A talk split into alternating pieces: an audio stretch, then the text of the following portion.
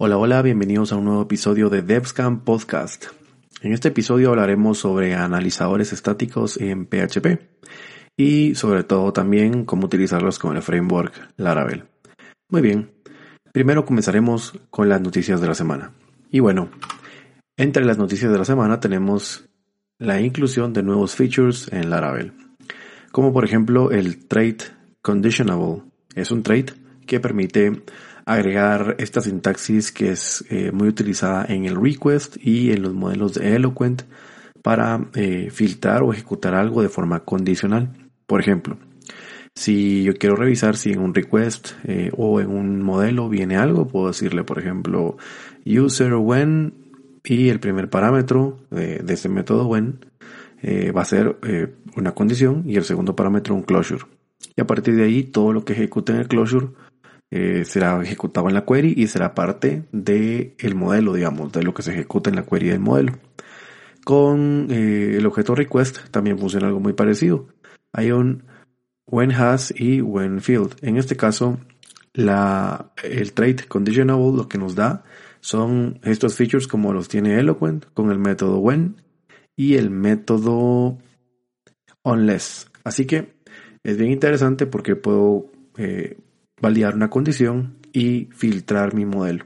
Esto puede ser muy útil sobre todo en estos controladores o en estos métodos donde, donde estamos filtrando y trayendo n data si pasa una cosa o n data si pasa otra cosa. Así que bueno, ahí está, es muy interesante. Y lo más eh, llamativo de esto es de que podemos crear nuestros propios servicios, nuestros propios objetos y ahora van a poder implementar eh, al usar el, el trade conditionable el método when y un less y trabajar de esta forma. Así que es muy interesante. Muy bien, otra noticia muy interesante esta semana es que ya salió el server side rendering para Inertia.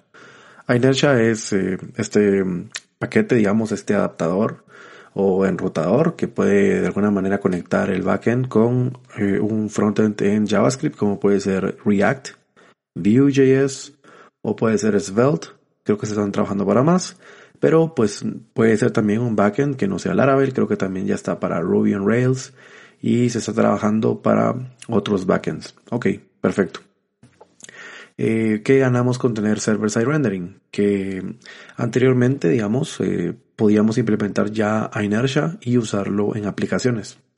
Sin embargo, en las secciones o en páginas públicas donde nos interesa indexar eh, el posicionamiento de una página, por ejemplo en Google, esto causaba algunos problemas porque para el web crawler lo único que identificaba era un div con el típico ID app, por ejemplo. Entonces, eh, y pues JavaScript se encargaba de renderizar todo desde ahí.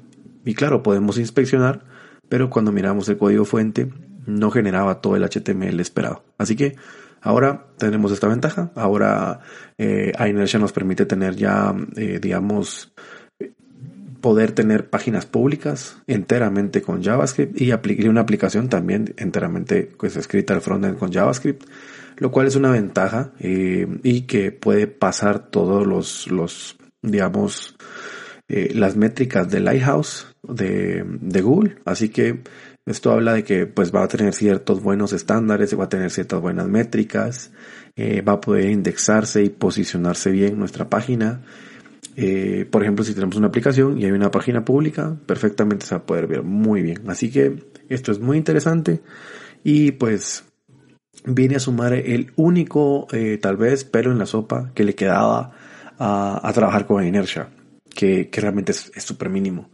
Y bueno, y al renderizar del lado del servidor, en teoría se podría eh, hacer cosas como, como hacer testings y usar métodos como sí que típicamente funciona con una vista blade en PHP, pero que de alguna manera también debiera funcionar porque ahora realmente estamos renderizando del lado del servidor este JavaScript y el HTML.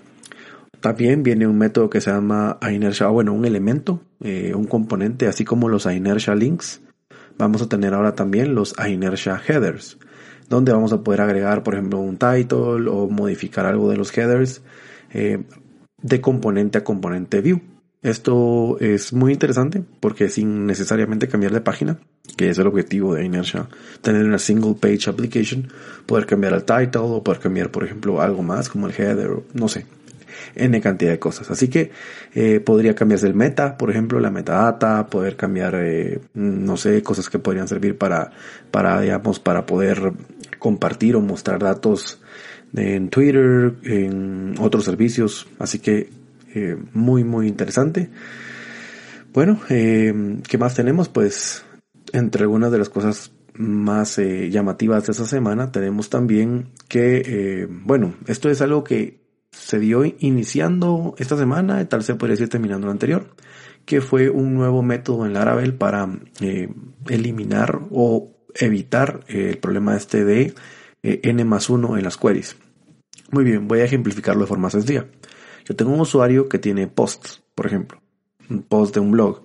Entonces, este, pues yo traigo a todos mis usuarios y si yo llamo algún, alguna propiedad, digamos como user, blog, title, y trae todos los titles de, de, los blogs de un usuario y todos los usuarios, pues eso, uh, eso se llama lazy loading, es un loading que carga conforme se va pidiendo, digamos.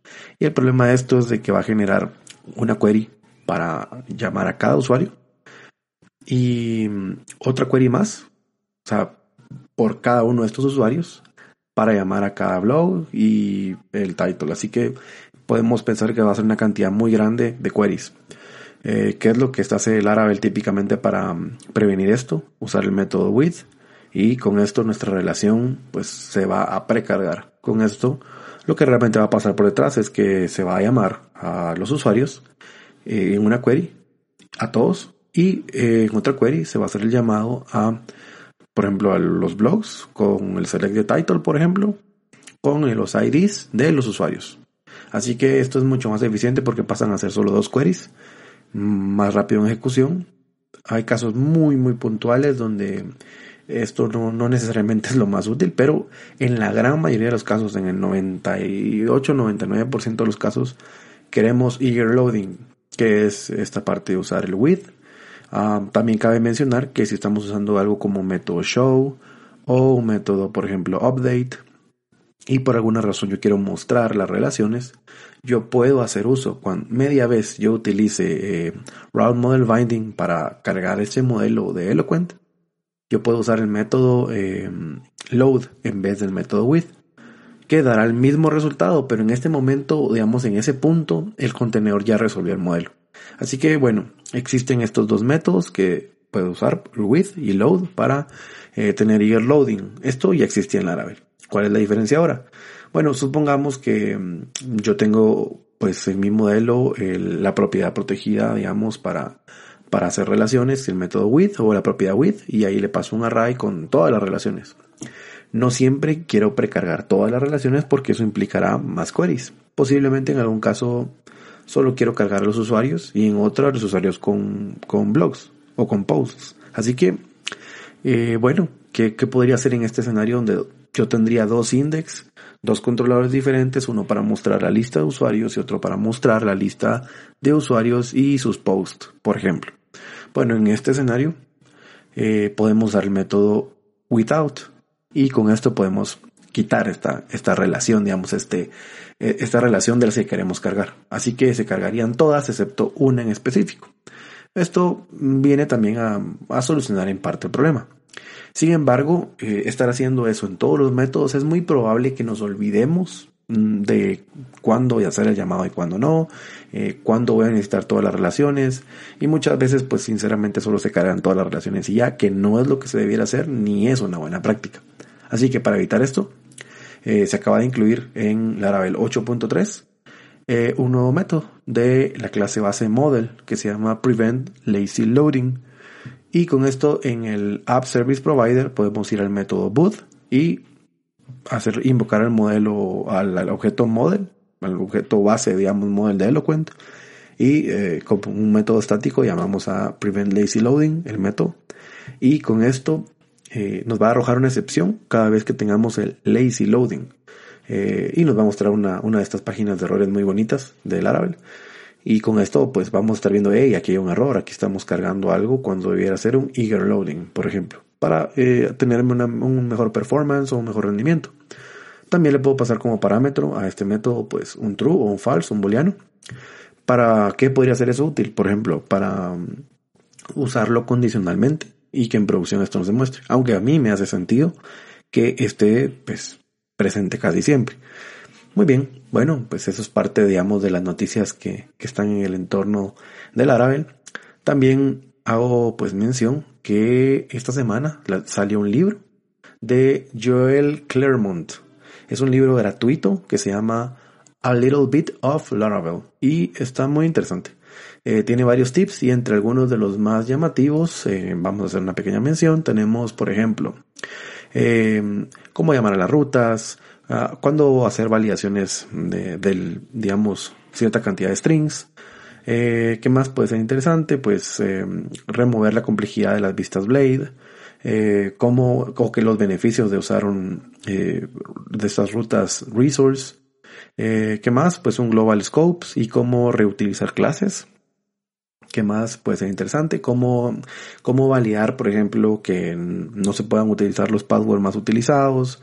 Eh, cómo mantener consistente nuestra lógica de autorizaciones, por ejemplo, que serían gates y policies. Um, ¿Qué más? Cómo utilizar el archivo Bootstrap, eh, el archivo bootstrap.php que está dentro de, de Laravel para usarlo en PHP Unit. Eh, cómo encapsular lógica de creación en, en Eloquent, en métodos de Eloquent y eh, cómo usar pues eventos, listeners. Hay más tips aquí muy interesantes. Pero estos son algunos de los, de los tal vez más, más utilizados, ¿verdad? Eh, ¿Cuándo o o qué escenario sería útil para tener single action controllers, que son estos controllers que usan el método invoke y se, digámoslo así, se auto, auto invocan, digamos, se auto llaman. Así que bueno, eh, esas serían las noticias de la semana. Hoy eh, hubo bastantes noticias, pero la mayoría muy interesante y todas eh, aportes a la comunidad. En el caso del server side rendering de Inertia, aunque ya está disponible, eh, si eres alguien que aporta o sponsorea al proyecto de Inertia, creo que tendrás acceso ya de inmediato y si no, creo que demorará un poco, tal vez unos dos o tres meses, pero va a estar disponible para todos. Así que muy, muy interesante, pero ya funciona para producción. Eso, eso está muy, muy bueno. Y un muy buen trabajo ahí de Jonathan Reining eh, en, pues, en Inertia. Bueno, ahora sí, vamos a pasar al tema de la semana.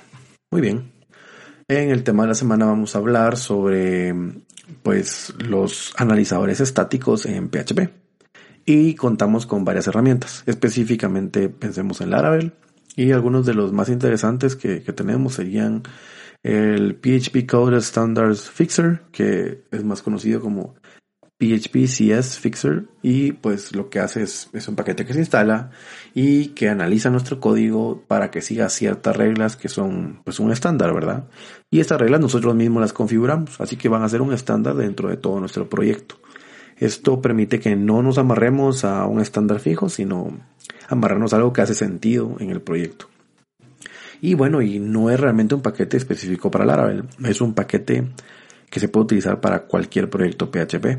Eh, sin embargo, es muy interesante pues que se puede utilizar muy bien el Laravel, que podemos configurar este archivo y eh, ese archivo es típicamente eh, un archivo, digamos, oculto que se llama eh, .php-cs-fixer.php y ahí podemos agregar toda la configuración.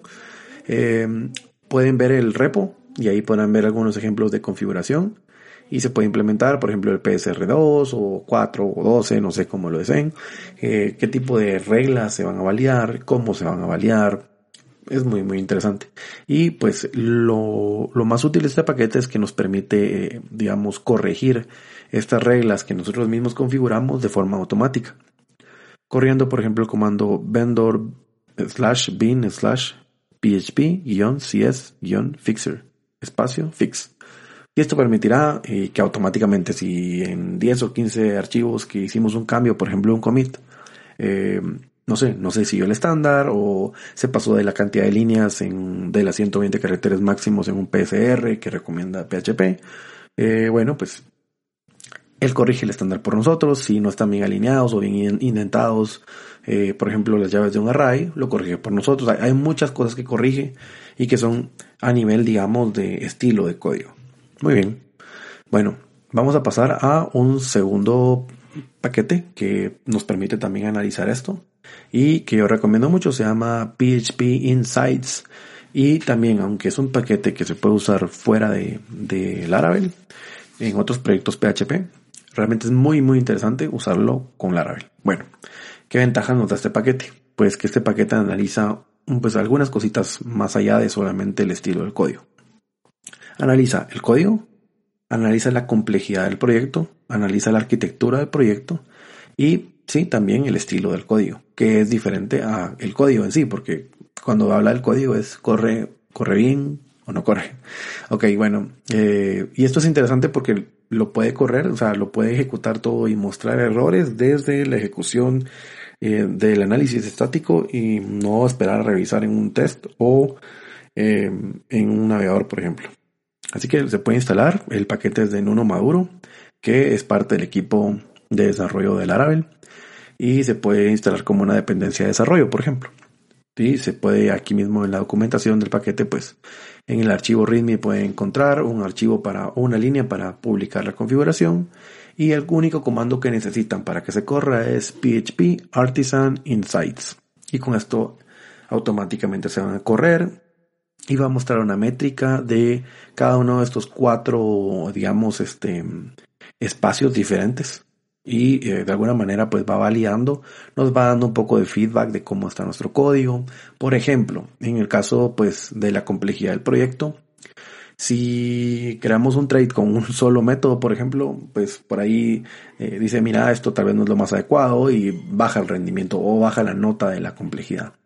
Si, por ejemplo, tenemos una arquitectura que no es la correcta o tenemos, por ejemplo, un método con más de 35 líneas o 30 líneas creo que es, también habla que la complejidad es muy alta. Eh, cuando creamos eh, carpetas que, que no hacen tanto sentido, por ejemplo, y buscamos alguna arquitectura que no es como la, no sé, recomplicamos las cosas, por así decirlo, bueno, también la, la nota de la arquitectura también baja. Así que es bien interesante porque mm, posiblemente pues en alguna implementación que nosotros vemos útil y que hace sentido, realmente hace sentido si, si va a mejorar nuestro código. Y qué mejor que basarnos en estándares que ya están fijados y que otras personas usan y no reinventar la rueda. Así que es muy interesante. Claro que también hay casos donde mm, esto se puede obviar. ¿Y cuando aplican estos casos? Por ejemplo, mm, voy a poner un ejemplo que a mí me pasó. Me voy a instalar, por ejemplo, un proyecto nuevo le instalo Jetstream y este Jetstream ya tiene cierto estándar o cierto, em, digamos, estilo de codificación. Y pues las reglas que vienen por defecto de Insights, por ejemplo, dicen, ah, mira, esto podría ser mejor, esto podría ser mejor, esto podría ser diferente. Eh, también publica un directorio en, en el directorio app, un directorio de actions. Y pues por ejemplo, no tienen un return type, no tienen cosas así, que a mí me gusta configurar. Entonces yo puedo configurar un archivo por defecto en el archivo de configuración, eh, que lo encuentro en config y se llama insights.php. Y bueno, ahí puedo agregar ciertas clases que yo quiero excluir. Puede ser, por ejemplo, clases de, de JetStream, como en este ejemplo. Pueden ser clases de otro, paquete, por ejemplo, si usamos el ID Helper o el ID Macros, que es un paquete que también depende del ID Helper. Eh, puedo excluirlos, puedo excluir todo lo que considere que, no es código mío para no cambiar código que no debiera ser cambiado, por ejemplo. Puedo añadir también eh, algunas clases que, mm, digamos, son reglas que no vienen por defecto, como por ejemplo Forbidden Final Classes. Yo prefiero usarlo porque prefiero configurar esta clase, por ejemplo, por defecto. Y en el README pueden ver eh, algunas reglas más. ¿Y esto por qué? Mm, porque, mm, digamos, si voy a hacer un paquete, hace mucho sentido que, que, exista un final para decir, bueno, ok, este, este método no va a ser modificado, o sea, este método ahí está, y, bueno, no sé. Eh, hay criterios diferentes por, por, los que algunas personas usan el final y otros no, pero simplemente a mí un paquete no me hace sentido. Bueno, eh, pero en un proyecto podría, podría usarse sin problema o también agregarse la regla. Eh, lo importante es tener un estándar y seguirlo. Y luego podemos remover reglas que utiliza Insights y estas, esto lo podemos encontrar en la documentación.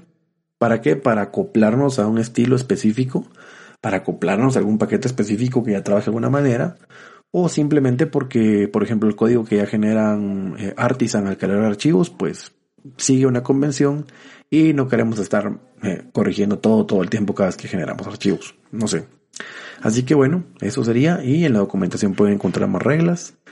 Bueno, ¿qué más? Vamos a hablar de otro analizador estático que sería eh, Larastan, que es una implementación específica para Laravel de PHP eh, Stan.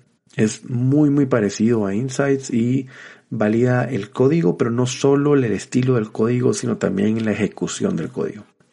Así que, por ejemplo, pues no solo valida eh, que se cumplan ciertas eh, eh, reglas de estilo, sino que también valida que estas reglas, digamos, cuando se ejecuten, el código haga sentido y corra y funcione. Sin embargo, hay pequeños escenarios donde todavía no, no distingue bien. Por ejemplo, si uno ejecuta un macro y este macro tiene un dis, como, como se puede hacer para, para tener una instancia de, de la clase de la que estamos creando un nuevo macro, eh, pues no, él no reconoce este dis, porque no lo ve en la definición de la clase, entonces no, no lo termina de entender. Por ejemplo, en la definición de un provider. Entonces, en este caso, pues, ah, son pequeños escenarios donde yo, en el 70-80% de casos, no da ningún problema, pero en un par de escenarios muy puntuales sí. Así que yo usaría más el CS Fixer y Insights, pero también ahí está la Stan como, como una herramienta más que puede ser útil para tu desarrollo. Por último, pues también una herramienta que no es en sí un analizador estático, pero permite ejecutar todos estos comandos de forma automática. Y eh, se llama Husky, es, es un paquete de NPM y lo que hace es tener hooks. Tiene hooks, por ejemplo, como pre-commit para ejecutar algunos comandos antes de realizar un commit. Y también pre-push para ejecutar comandos antes de realizar un push de mi código en JIT. Por ejemplo, para subir algo a una rama. Así que bueno, se vuelve interesante. ¿Qué, qué pasa con esto? Pues es, es muy fácil de instalar. Es en npm install husky, por ejemplo, arroba 4 porque hay una versión 5 pero la versión 4 es totalmente gratuita y la 5 sí tiene eh, algunas limitaciones. Muy bien, eh, yo puedo ir agregando ahora en mi carpeta o en mi archivo package.json pues una llave que se llame husky y ah, al final por ejemplo y ahí puedo poner otra llave que se llame hooks y adentro puedo colocar pues ya todos mis, mis hooks pre-push, pre-commit y colocar los comandos que yo quiera. Así por ejemplo si yo quisiera correr todos mis tests de Laravel, puedo ejecutar el comando php artisan test y los va a correr todos y se van a ver en la consola como lo hace eh, Laravel por nosotros ya. Así que eh, puede ser interesante agregar también los comandos de, analizadores estáticos para pues tener un código, eh, digamos, que funcione muy bien, que analice y vea errores, pero también al mismo tiempo no estarnos teniendo que complicar con hacer esta tarea tediosa todo el tiempo. Así que, eh, bueno, ahí están las herramientas, les pueden servir. Realmente los ejemplos que, que puse traté que fueran muy, muy sencillos y no es necesario que, se los aprendan eh, perfectamente. Esto, es, simplemente es, es código que pueden encontrar en los README de estos, estos paquetes. Así que para hacer un review, Husky para automatizar, digamos, la ejecución de comandos PHP Insights para la medición de la calidad de mi código y Code Standard Fixer o PHP CS Fixer para eh, pues el estilo en sí, ejecutarlo, corregirlo, lo autocorrige, así que muy muy útil y muy interesante. Eh, tiene mucho más flags y reglas y la mayoría tiene opciones para hacer muchas cosas más, pero creo que con esto pues doy un, suficiente escenario de lo que hace como para ver si es útil en tu desarrollo en el día a día. Y una ventaja más es que todo eso se desarrolla del lado, digamos, de mi aplicación local. Es tiempo que ahorro o costos que ahorro de, de CI. Por ejemplo, si yo quisiera correr todo con GitHub Actions, En una aplicación muy grande, pues eso, eso generaría un gran costo porque los tests están corriendo, porque se ejecutan, porque hay cierto tiempo, eh, más el tiempo de ejecución de Insights, de PHP Stand, de Code Sniffer, eh, o de Code Standard Fixer, por ejemplo. Entonces, todo ese tipo de herramientas, eh, creo yo que es mucho más adecuado correrlas de local antes de subirlas a producción y no, eh, y no tanto en un CI. Sin embargo, pues ahí está, eh, la opción también es, eh, hay gente que lo hace de ambos lados. creo que simplemente es de qué lado que quieras ejecutarlo, porque en algún lugar, por lo menos en una aplicación profesional, en algún lugar debieras guardar esta parte o debieras ejecutar esta parte para seguridad de tu código, que no rompa nada más, para mantener ciertos estándares, para revisar la calidad incluso de tu implementación porque también me ha pasado pues que hacemos un cambio, lo hago correr y cuando veo digo, uy, esto, esto bajó mi rendimiento o tiene mucha complejidad, ¿cómo puedo mejorarlo? Y puedo usar un guard clause, puedo separar el método y extraerlo método separado, teniendo métodos más cortos, o vale la pena crear un servicio para esto, no sé, N, N cantidad de cosas más. Así que, eh, bueno, hasta aquí, hasta aquí lo dejamos en la parte de, del tema de la semana. Y bueno, pues en cuanto a las recomendaciones de la semana, tengo creo que dos recomendaciones interesantes. Primero, pues que le den un vistazo al libro de A Little Bit of Laravel. Es gratis, lo pueden encontrar en Gumroad y eh, lo pueden descargar. Les pregunta que un fairly, fairly value o fairly price y eh, le pueden poner cero y descargarlo. O pueden aportar y darle a, uno, dos dólares, cinco dólares, la cantidad que ustedes quieran al creador de este libro. Y si estás comenzando, pues te sirve bastante. Y si no estás comenzando, siempre hay un par de cositas interesantes que vale la pena refrescar, que vale la pena sumar. Perfecto. Y mi segunda recomendación es que eh, si es factible, vayan a la página de Freak Vanderherden y eh, en su página personal ha colocado últimamente una sección de blogs muy interesante sobre buenas prácticas con ejemplos de paquetes reales de Spati. Eh, prácticas que, hacen el código más legible, no necesariamente más corto, no es lo mismo.